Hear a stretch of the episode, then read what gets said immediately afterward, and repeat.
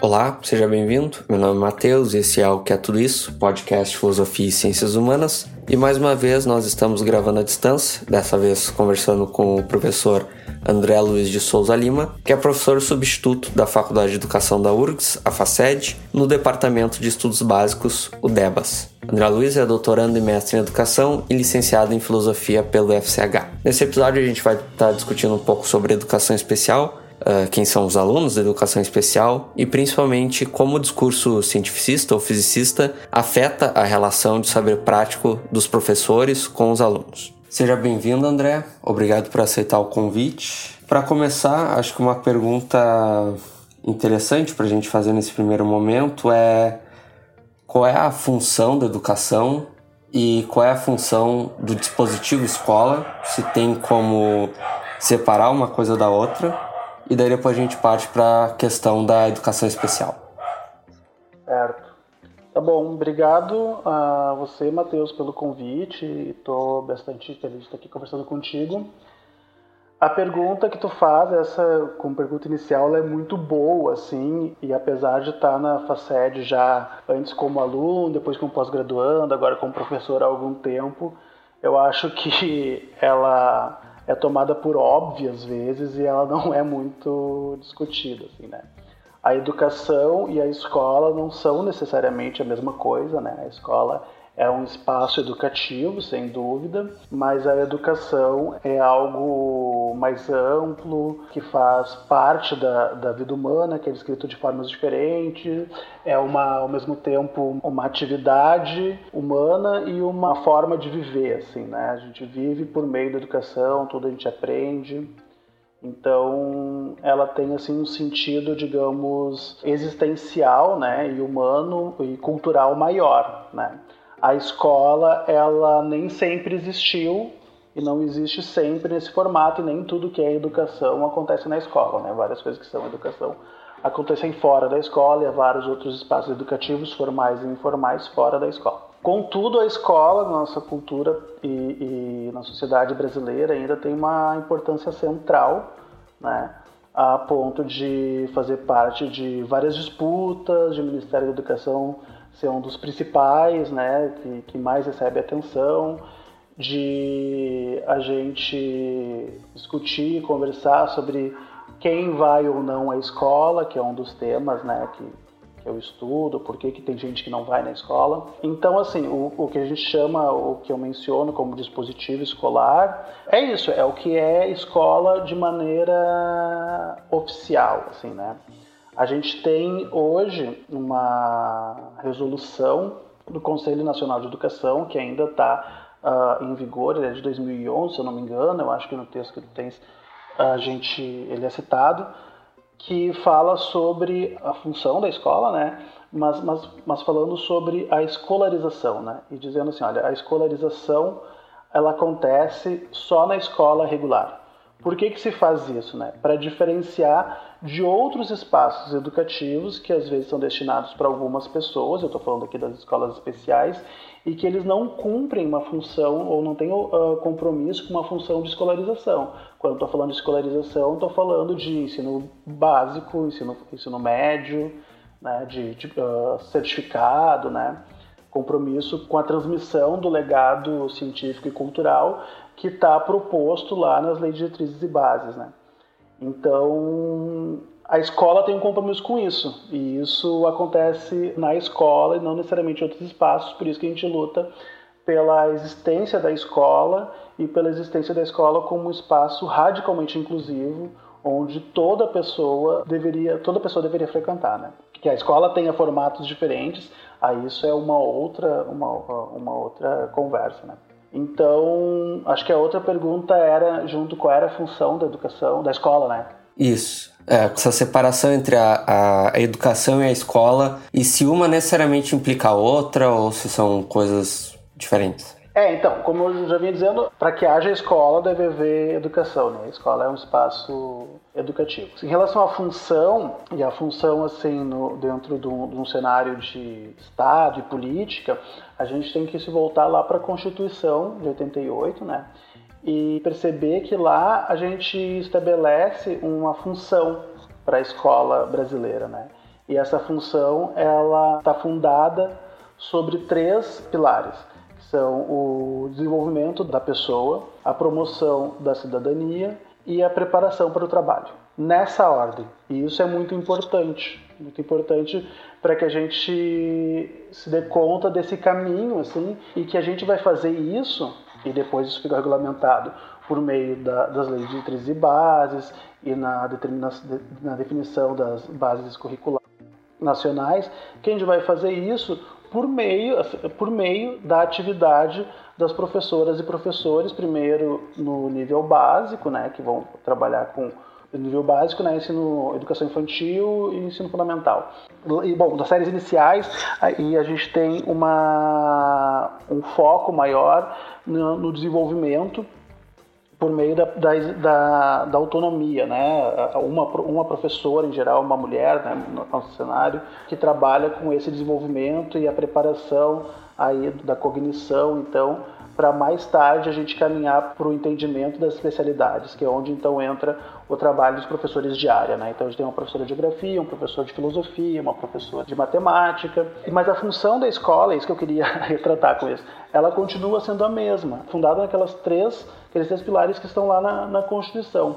Por meio da filosofia, por meio da geografia, por meio da matemática, a gente vai trabalhar, e, e as outras disciplinas, né, a gente vai trabalhar para a consecução desses objetivos, né? o desenvolvimento da pessoa, a promoção da cidadania e a preparação para o trabalho e a, nessa ordem. Né? Então, a função da escola tem a ver com isso. A gente vai trabalhar para que as pessoas sejam pessoas envolvidas, cidadãs, preparadas para o trabalho com essa base, assim, né? Porque tu poderia imaginar alguém preparado, alguém sendo, estando à disposição do trabalho sem ter, ou, sem, sem desenvolvimento e sem cidadania, né? É uma função mais institucional, né? não é? A função da educação seria algo mais geral. É, a, escola, em relação à educação em geral, ela tem uma função institucional, né? Uma ideia de institucionalizar a, uma educação formal, né? Mas o que eu quero dizer assim com essa conversa inicial é que a função da escola básica, né, ensino fundamental e médio, não necessariamente é formar um mini especialista alguém que saia dali dominando os, os, conceitos fundamentais dessa ou daquela área. Não necessariamente é isso. Muitas vezes tem caminhado para isso e desenvolver excelência é algo importante e muito bem-vindo, né? Agora, do fato de alguém, e eu já estou aqui, evidentemente, direcionando né, para o meu assunto a, essa discussão, eu quero dizer assim, do fato de alguém não conseguir atingir esses objetivos, não quer dizer que ela não pode ser beneficiada pela instituição da escola, porque ela está amparada por esses princípios constitucionais, como eu estava dizendo. Bom, já como tu foi direcionando para essa questão do excludente ali da, da, da escola, né? Uh, eu já vou fazer a pergunta que vai entrar na, no nosso assunto aqui, que é da questão da educação especial e do, do aluno, né? Do, do objeto dessa educação especial. Então, acho que já é importante fazer uma, talvez uma distinção então entre a educação especial e talvez a, a educação e a instituição escola. E eu já aproveito para perguntar quem é esse aluno especial, né? Quem é o objeto dessa educação especial? Tá, quando a gente está falando de educação especial, a gente tem um grupo né, de pessoas e de alunos que são aqueles ditos pessoas com deficiência. Né? E aí a gente tem nesse espectro tanto as deficiências físicas, como as visuais, auditivas e as mentais, né? Antigamente chamada mentais, hoje se fala em deficiência intelectual. E no centro dessa discussão, então, então, estão essas pessoas. Hoje, hoje na, na, na política nacional, no texto da política, a gente tem uma definição de público-alvo, né, para a educação especial brasileira, que até a política de 2008, que estava em vigência até ano passado, depois agora o atual governo fez uma retirada dessa política e anunciou uma nova. A gente pode conversar sobre isso depois com outros princípios envolvidos, mas o público continua público-alvo, enfim, já pré-definido, é descrito como pessoas com deficiência, entendidas visuais, auditivas e físicas, como eu disse agora há pouco, os chamados transtornos globais do desenvolvimento, que é uma nomenclatura psiquiátrica que nem se usa mais tanto, mas que tem a ver com todos esses alunos que são ditos psicóticos,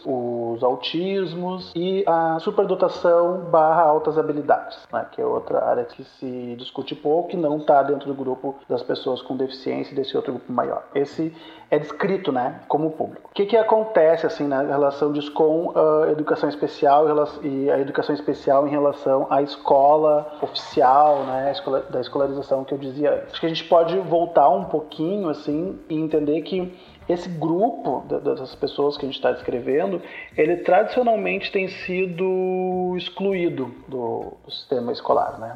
Acho que as pessoas mais jovens hoje, com mais frequência, têm uma. Eu pergunto sempre isso para os alunos em sala de aula. Tem uma experiência assim, de ter tido alguma aluna, algum aluno com. Um, algum aluno, desculpa, algum colega com deficiência. Mas eu, por exemplo, na minha experiência, na minha geração, já não tive nenhum colega Nunca tinha alguém que era. É claro, talvez se fosse pesquisar na memória, a gente talvez teria tido alguém assim que pudesse ser caracterizado com necessidades educativas especiais. Mas assim, apresentando-se reconhecido como pessoa com deficiência não tinha, simplesmente não existia e era muito tácito o acordo de que a escola regular não era a escola de, de, pessoas com deficiência, que as coisas eram separadas. Então a gente tem um ramo né, que se forma desde o início, na verdade, assim, no Brasil, a primeira instituição é a instituição dos meninos cegos, que é imperial ainda e tal, Benjamin Constant, que é, que é tomada assim, a primeira instituição escolar para a educação de pessoas com deficiência. Né? E a gente tem então esse ramo da educação que se forma, a partir de lá, chamado educação especial. Né? E, e, e, se forma desse jeito, como uma educação que é à parte, ela é especial, ela é de outro tipo, ela é separada de todo o resto. Isso persiste no Brasil por muito tempo, mas a partir já dos anos 70 ali, durante a repressão e, e, e junto com o movimento para uma reabertura democrática, os movimentos sociais, as pessoas com deficiência, começam a se organizar e fazer essa reivindicação de, olha, junto com todos os outros espaços que a gente quer ocupar, a gente precisa estar na escola também. Porque não tem motivo nenhum para uma escola não ser para todo mundo. Né? E entendendo que a deficiência é algo para além do que está no corpo da pessoa, mas tem a ver com o que a gente vivencia socialmente, a sociedade precisa se preparar para receber também, também a nós. Então, a gente vive hoje no Brasil um cenário que em outras de presença da educação especial que em outros países já não é bem assim. O especial para nós, a educação especial ainda ocupa um lugar assim que, que, que, por exemplo, eu preciso falar, olha, eu trabalho com educação especial na perspectiva inclusiva, para me referir à ideia de que eu trabalho com escola regular, que eu quero que meu aluno vá para a escola comum há muito presente ainda no cenário social, acadêmico e profissional brasileiro a ideia de que educação especial não é na escola comum. Ela acontece só nas escolas especiais e a gente tem ainda então a presença das escolas especiais. Então, assim, para resumir, porque é um pouco complexo mesmo, num certo sentido, a educação especial ela surge e ela se forma de maneira separada no contexto internacional, não só brasileiro, né? Mas hoje a gente vive um cenário de proposição e de militância pela inclusão, de modo que a gente tem uma educação especial na perspectiva inclusiva. Por mais paradoxal que isso possa parecer, inclusive estava no texto, no título da política, e isso só fica, é, é um motivo assim, de críticas internacionais, inclusive no Brasil. Olha, como assim o Brasil está lá com essa ideia de especial e inclusivo ao mesmo tempo? Isso é esquisito, mas é mais uma das muitas controvérsias, coisas controversas que a gente vive no Brasil, né? É assim que a gente lida com ambiguidade. Sim, eu lembro de uma, uma experiência que eu tive na escola que uh, foi uma tentativa de adaptar uma, uma colega surda. A, ela não era completamente surda, ela tinha um, uma baixa audição, assim.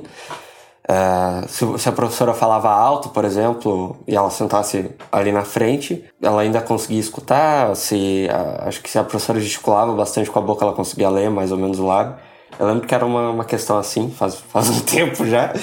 Mas eu lembro que, que nessa tentativa de adaptar ela à turma, nunca houve por parte da, da coordenação pedagógica assim uma tentativa de fazer o inverso, adaptar a turma a ela né? No sentido de, de ensinar a gente a como conversar com essa colega. Quer dizer, tá? ela, ela tem uma, uma, uma questão que difere ela de nós, em algum sentido, uh, mas nunca houve uma, uma tentativa de, de ensinar a gente a como abordar essa colega, como falar com ela, se, se era gesticulando mais com a boca, se era falando alto, era, enfim, nunca, nunca, nunca teve essa tentativa. Sempre mais uma questão de talvez preparar a turma para não, não fazer bullying com ela, para não folgar nela, alguma coisa. Parecia ser essa a preocupação de fundo, entende? A preocupação é sempre a de proteger, né? Isso. Isso, exatamente. É, então, essa, é, acho que o teu relato é muito interessante, traz várias perspectivas, coisas que são comuns, assim, aparecer. Uma delas é essa última que eu toquei agora, de a pessoa com alguma deficiência, reconhecida dessa forma, quando ela finalmente é trazida para um contexto comum, né, para um contexto regular, se assume uma atitude, assim, de proteção, assim, né, de, de cuidado, que, bom, tem, tem que haver com todas as crianças, é evidente, e, e tem que ter atenção, tô dizendo que não, assim, né, para as peculiaridades dela, mas que com frequência tolhem assim a interação natural, as, as possibilidades de, de interação, de comunicação que os alunos mesmo, né, no teu caso, vocês de repente encontrariam com ela, antecipa muitas coisas, colocando aquela criança ou aquele aluno, mas se for adulto, aquele sujeito, já num lugar de assujeitado, né? Já num lugar de subjugação da sua possibilidade de dar conta de si né?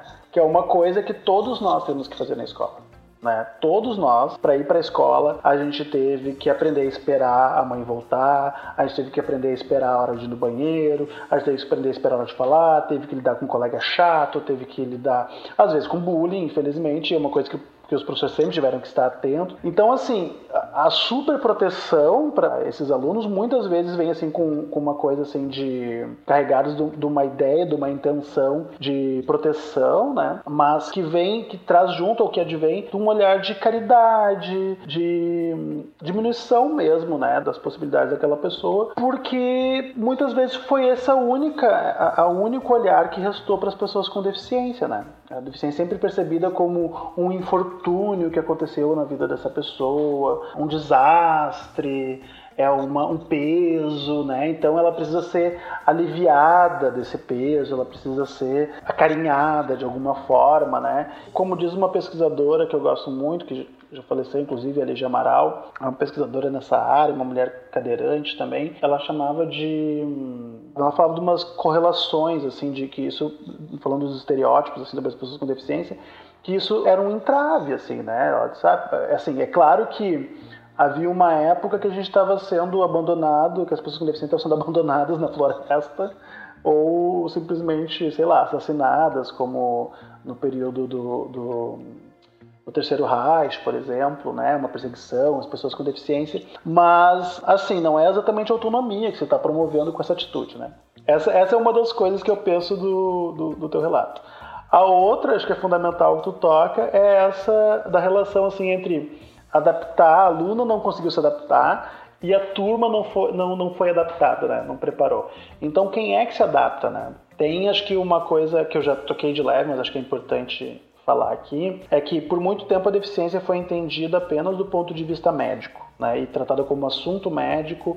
Os médicos é que lidam com isso, era sempre uma questão de saúde ou doença, de normal e patológico, etc. Quando as pessoas com deficiência mesmo, alguns sociólogos, historiadores começam um movimento de dizer, não, peraí, tem uma questão social que a gente vive e os médicos sozinhos não podem decidir como que a gente entra na sociedade, é que surge a ideia de modelo social da deficiência. Né? Então se tenta começar a fazer outras descrições que não se restringem ao cenário médico. E aí então a gente tem exemplificado nisso que, nisso que tu diz esse, esse cenário. Assim. As deficiências, em grande sentido, elas são entendidas a partir dos obstáculos sociais que são impostos a pessoas que têm um certo tipo de corpo, um certo tipo de uma certa maneira de lidar com o mundo, né, de viver.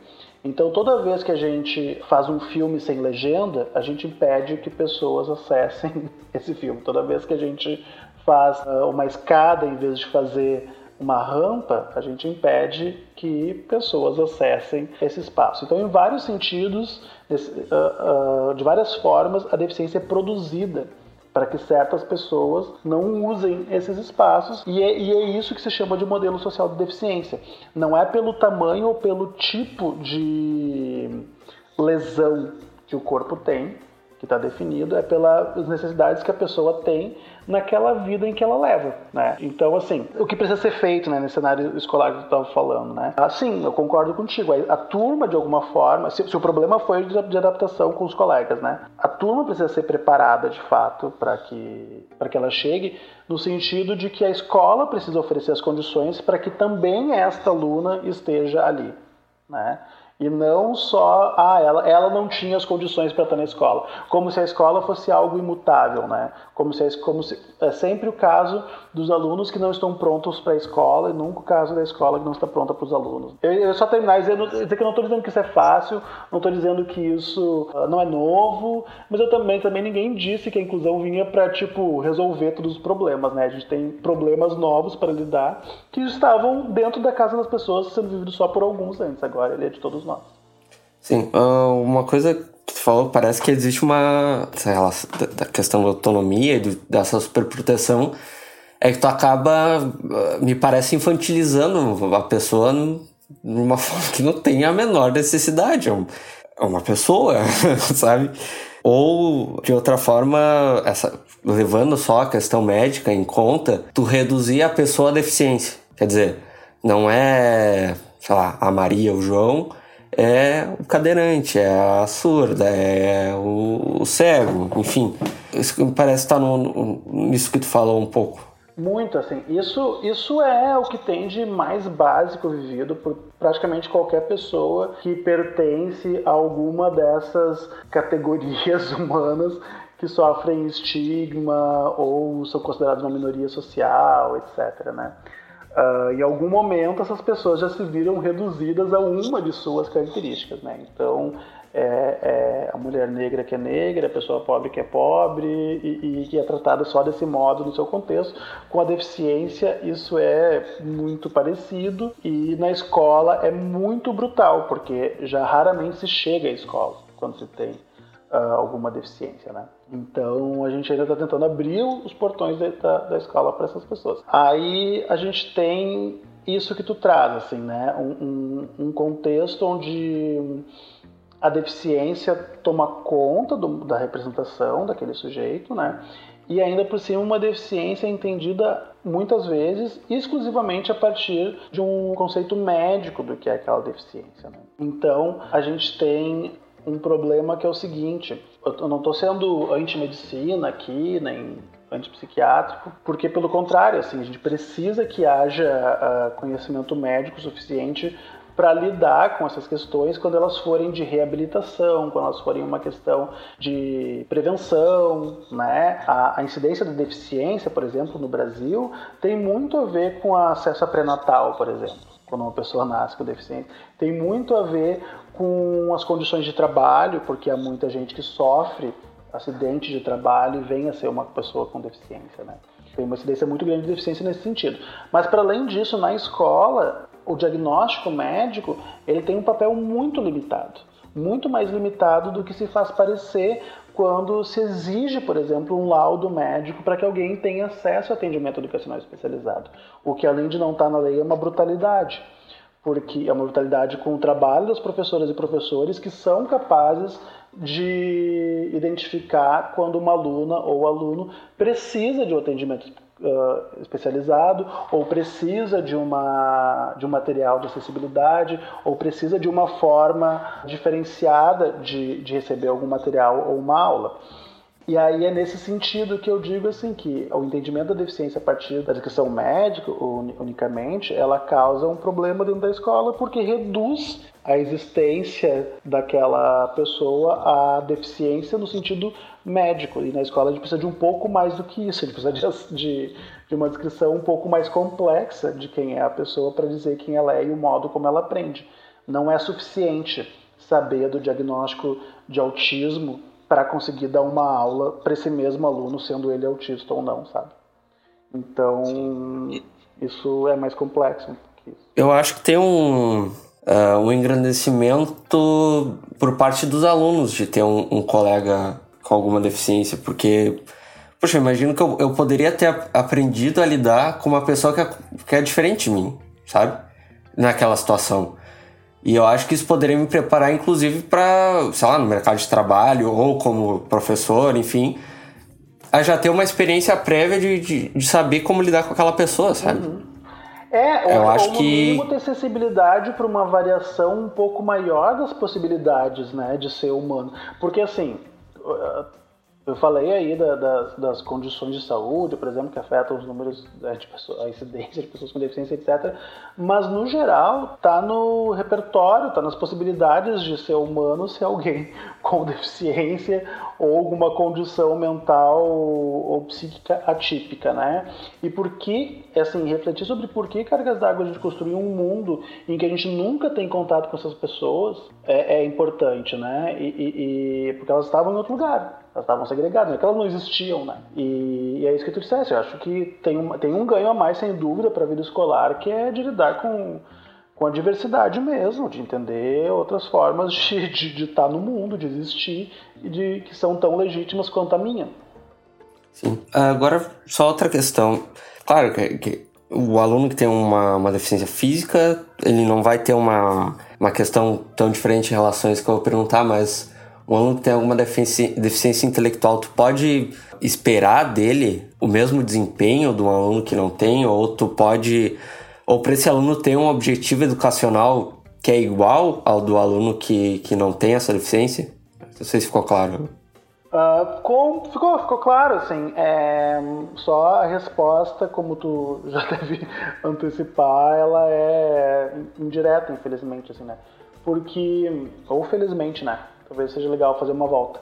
A deficiência intelectual, então, né, que tu, tu cita mais diretamente, ela é uma condição de causas múltiplas, com caracterizações muito diferentes. Então, assim, é, é hiper complexa. Tu tem uh, pessoas que são diagnosticadas com deficiência intelectual. Por exemplo, assim, eu já tive uma turma, numa experiência de trabalho que não era no ensino superior, estou trabalhando agora, era num cenário assim de preparação para o trabalho, sabe?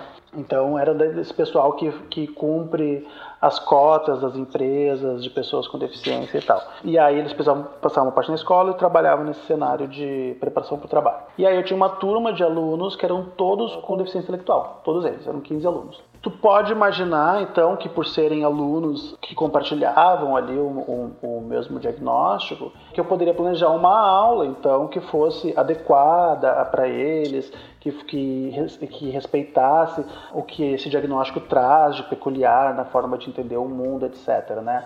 Deve imaginar que seria possível fazer então um plano que fosse adaptado e que muita gente pudesse participar, diferente do que fosse em sala de aula comum. Besteira, isso simplesmente não funciona dessa forma. Havia gente naquela turma que era capaz de escrever uma redação completa, de se apresentar em público, de eu tinha um aluno que era compositor de, de samba, que escrevia poesia, e eu tinha uma aluna que não falava e não tinha sido alfabetizada. Então os níveis são completamente diferentes. Ainda por cima tem as, as tais das, das comorbidades, às vezes, porque às vezes se diagnostica uma das condições e tem outras que também recebem outros diagnósticos e interferem ali. Então, o que eu quero exemplificar com isso é o seguinte: no fim das contas, aquele diagnóstico, esse diagnóstico de deficiência intelectual não me servia de muita coisa. Eu tinha, como em qualquer outra turma, conhecer os meus alunos e planejar um trabalho que fosse possível para todos eles. Né? E para aquele que ia conseguir, de repente, fazer um texto até, ou, ou ler um texto até o fim, e, mas de repente com algum atraso, e para outra que não conseguia ainda, estava ainda desenhando as letras, escrevendo algumas letras assim, tentando entender aquilo como letras. Uma aluna que me disse o seguinte, ela olhou para mim um dia e eu disse para ela assim: a gente precisa fazer um relato de como foi no trabalho. E esse relato ele pode ser feito de várias formas. Eu podiam escrever ou não escrever, mas ela tinha muita vontade de escrever. E ela me disse assim: professor, eu não leio, mas eu escrevo. Isso mesmo. Aí, aí eu disse: tudo bem, sem problema, eu leio. Então tu escreve que eu leio.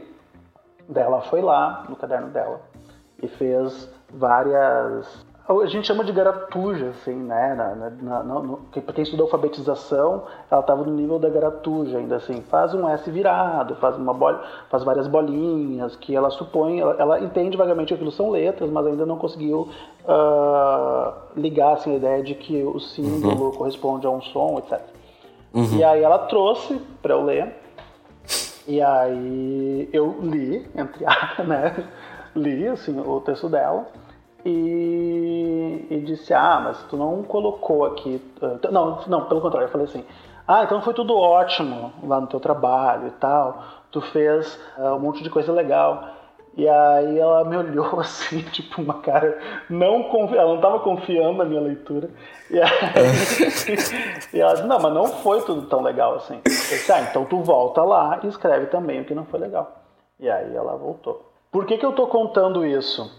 Porque essa aluna tinha sérias, tu perguntou assim, se dá para esperar dela, né? Eu com certeza fazendo um trabalho de preparação, de preparação e eu estava ali testando com eles as possibilidades de fazer relato de fazer, porque é uma coisa que precisa fazer no trabalho, né? Criar um relatório, uh, reportar aos superiores aquilo que foi feito durante o dia, etc. Eu estava tentando testar isso e vendo onde eles estavam, era, era o começo do meu, do meu, trabalho com eles. Essa aluna, ela ainda não era alfabetizada, eu não sei se ela vai ser, porque ela tinha lá uma condição, depois eu fui conhecendo ela sabendo, ela tem, tinha perda de memória recente, e a memória é uma das principais faculdades necessárias para que a gente aprenda e ser alfabetizado, então precisa lembrar no dia seguinte, ela não conseguia lembrar, então isso não significava que ela era infantil, que ela era imatura nem nada. Inclusive estava casada, tinha um trabalho fixo há muito tempo, etc.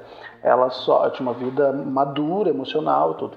O outro que escrevia um relato completo e era capaz de fazer um relatório mesmo, esse tinha dificuldade de aprender várias outras coisas, de fato, de modo que para ele era mais difícil de fazer, uh, de cumprir certas funções do trabalho. O que, que, eu quero dizer com isso? Duas coisas. Que uma, não, dela eu não podia esperar que, a, que ela fizesse um relatório. Estava evidente que eu não podia esperar. Sequer, talvez eu pudesse esperar que ela conseguisse ser alfabetizada. Eu estava vindo do semestre que eu estava e nem era minha função alfabetizar.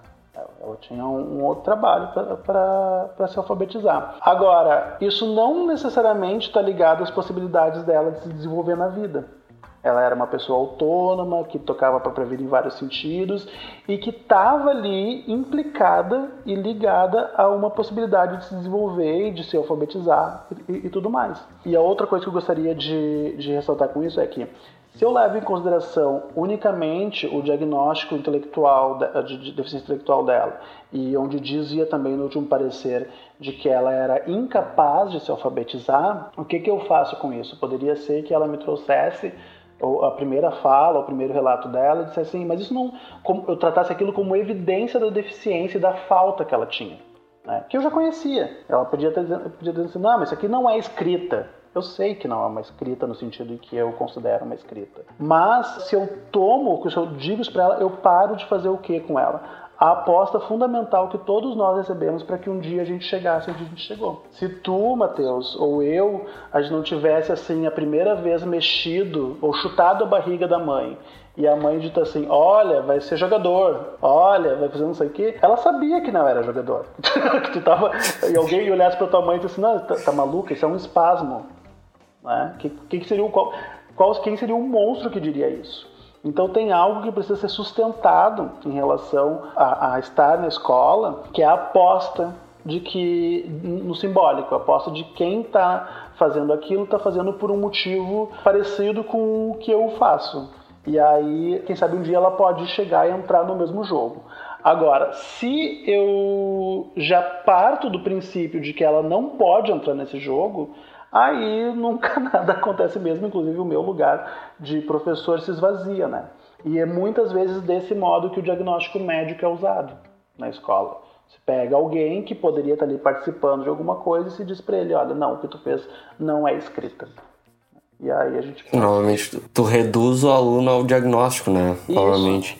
Reduz ao diagnóstico, tu transforma qualquer comportamento que ele tem em manifestação do sintoma, em vez de tomar como palavra dita.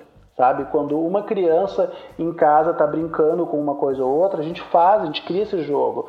Ah, chuta a bola aqui, fez não sei o que, inventa, né? Diz que que, que ele fez. E na escola a gente faz parecido, né? As professoras de educação infantil, elas, pode perguntar para qualquer uma, se, se costuma fazer isso, assim, né? Olha aqui o que foi produzido, como se já fosse o símbolo de algo que ainda está por acontecer, né? Se eu pego e transformo o que essa criança manifesta como comportamento só em sintoma, aí tu deixa de poder simbolizar qualquer coisa, né? Por exemplo, aquele negócio que o, as pessoas associam muito ao autismo, assim, né? Nem só pessoas com autismo fazem isso, nem só crianças com autismo fazem isso, mas se associa muito ao autismo, de ficar se balançando na cadeira, assim, né? Tá o aluno balançando para frente e para trás. Aí uma professora pode pegar e dizer assim: "Olha só, tá brincando de balanço". Né? E talvez por meio disso transformar aquilo numa brincadeira de balanço e entrar ou trazer ou tirar ele para fora só do balanço e fazer aquilo ir para outro caminho. Isso foi o que aconteceu para todos nós quando a gente estava empurrando um, um, brinquedo qualquer e a mãe disse que era carrinho. Né? Mas quando vem o diagnóstico médico, a gente olha para isso e faz o quê? Diz que são condutas típicas. E aí reduz aquele comportamento que poderia ser tomado como uma expressão de algo a ser dito, reduz a um, a um sintoma, né? uma manifestação do cérebro, da neuroquímica, etc. Isso que eu chamo de reduzir. Sim. Uma outra coisa que tu fala no teu artigo é a questão do a função do ordinário, né, do, do, do comum, do cotidiano na nessa questão da educação. Daí, eu não sei se tu poderia falar um pouco mais sobre essa questão do. Acho que é, fica um pouco evidente no que a gente está conversando aqui, mas talvez trazer algum outro relato da na tua experiência como, como educador e relacionando essa questão do, do cotidiano, da, que, que vai para além do diagnóstico médico, né? É, tu, tá, tu tá, vendo, tá conhecendo a pessoa de fato ali. É, então, isso tem a ver com o que eu falava agora há pouco, né? a gente já, já trouxe junto, já, já vem encadeado, assim, né? Mas no, no, meu trabalho de pesquisa, e no artigo que tu leu, eu evoco essa ideia de ordinário, de vida ordinária, a partir de duas contribuições, assim, né? Uma mais literária, a partir do trabalho do escritor francês Georges Perret, que fala da, da vida ordinária como potente para a gente conhecer o humano, conhecer aquilo que a gente é, né? Uh, para além do, do, daquilo que é espetacular, em vez de olhar só para aquilo que é espetacular, que acontece de vez em quando, tentar explicar o fenômeno espetacular, procurar explicar, uh, se entender a partir do que acontece todo dia e mal é percebido. Né? Essa, é, essa, é, uma perspectiva. E ele usa isso de forma a uh, construir seus romances e tal. A outra perspectiva é uma perspectiva mais filosófica, que, que surge de um, de um site muito breve, na verdade, ainda na graduação, do, partir de um texto do, do professor Bruno Torres, que já foi professor uh, aqui na URSS da filosofia, né, onde eu me graduei, que fala então da, do debate entre linguagem ordinária e linguagem científica ou linguagem técnica, a partir aí das, das contribuições da filosofia da linguagem ordinária. Né? Então, o que, o, professor descreve na, na, na ocasião, no, no, que eu estava lendo, essa relação onde aquilo que é dito a partir de um ponto de vista técnico ou científico ele é evocado como forma de corrigir o que se diz em linguagem ordinária. Então, quando alguém diz assim, por exemplo, ah, tô com dor nas costas. Esse é o exemplo que o professor Bruno Torres dá. E aí alguém vem e diz assim, ah, mas isso, na verdade, é importante assim, na verdade, né? Corresponde à irritação do nervo X, nervo sei lá qual. Como se a pessoa que disse isso dissesse algo mais aprimorado, mais aguçado, mais verdadeiro do que aquilo que eu digo quando eu olho para ti, Matheus, eu digo estou com dor nas costas. Só que ocorre que eu e tu temos costas e uma experiência imediata com uma experiência de dor e, e, e tu entende? Eu comunico o suficiente para ti de forma muito precisa quando eu te digo que estou com dor nas costas, mais do que se eu disser uh, evocar o nervo sei lá qual que de repente tu não sabe qual é porque tu não é fisiologista e nem eu, sabe?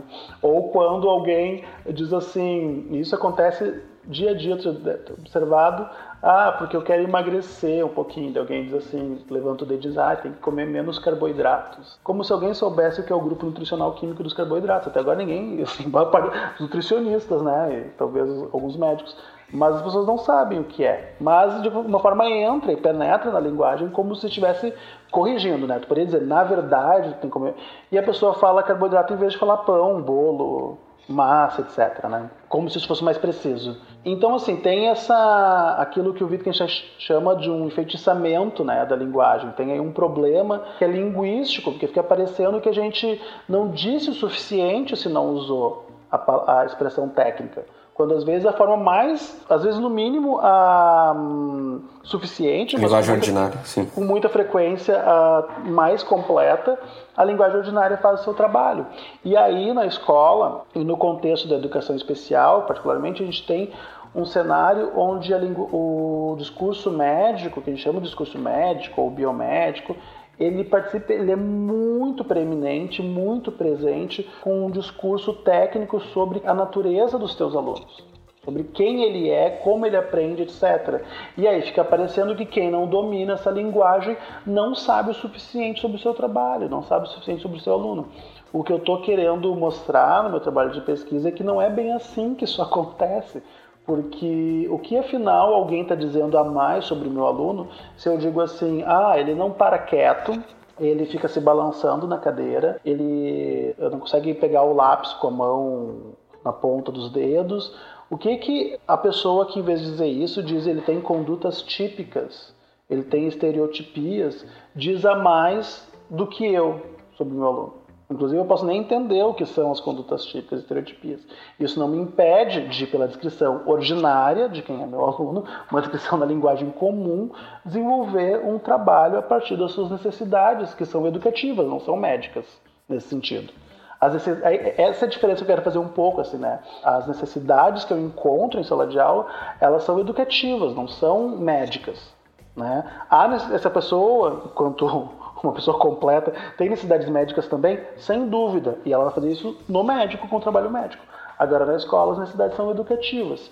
E é nesse sentido, então, que no trabalho de pesquisa, no artigo que tu leu, eu, eu evoco essa ideia de ordinário a partir da ideia de linguagem ordinária. Olhar para a vida ordinária, com a expressão ordinária, para entender quem é esse aluno, quais são as suas necessidades e saber o que fazer com ele, saber o que fazer com a tua aula. Não precisa ser médico para ser professor de uma pessoa com deficiência. Sim.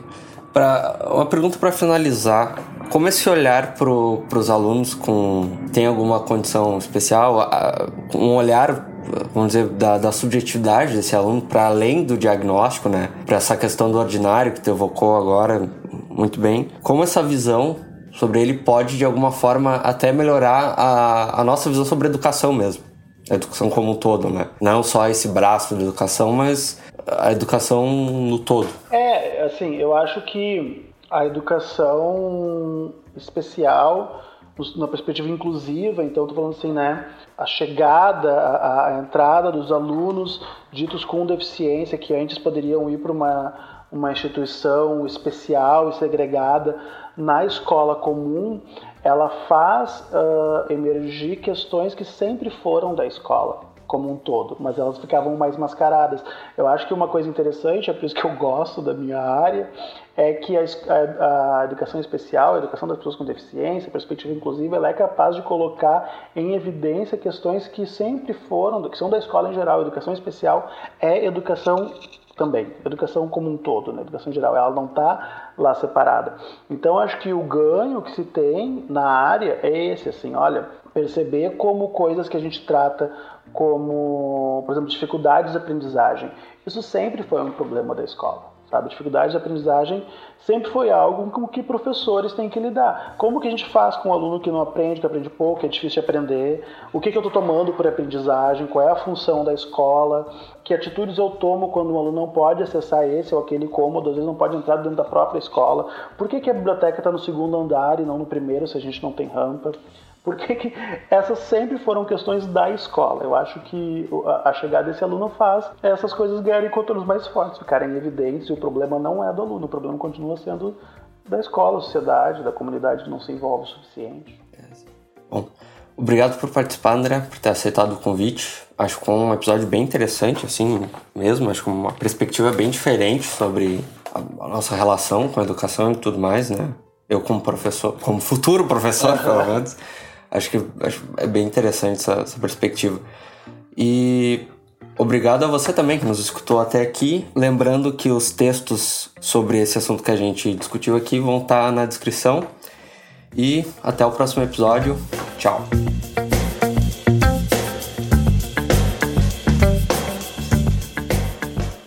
Esse episódio foi editado por Joe Prats. Contato em arroba Joe Prats.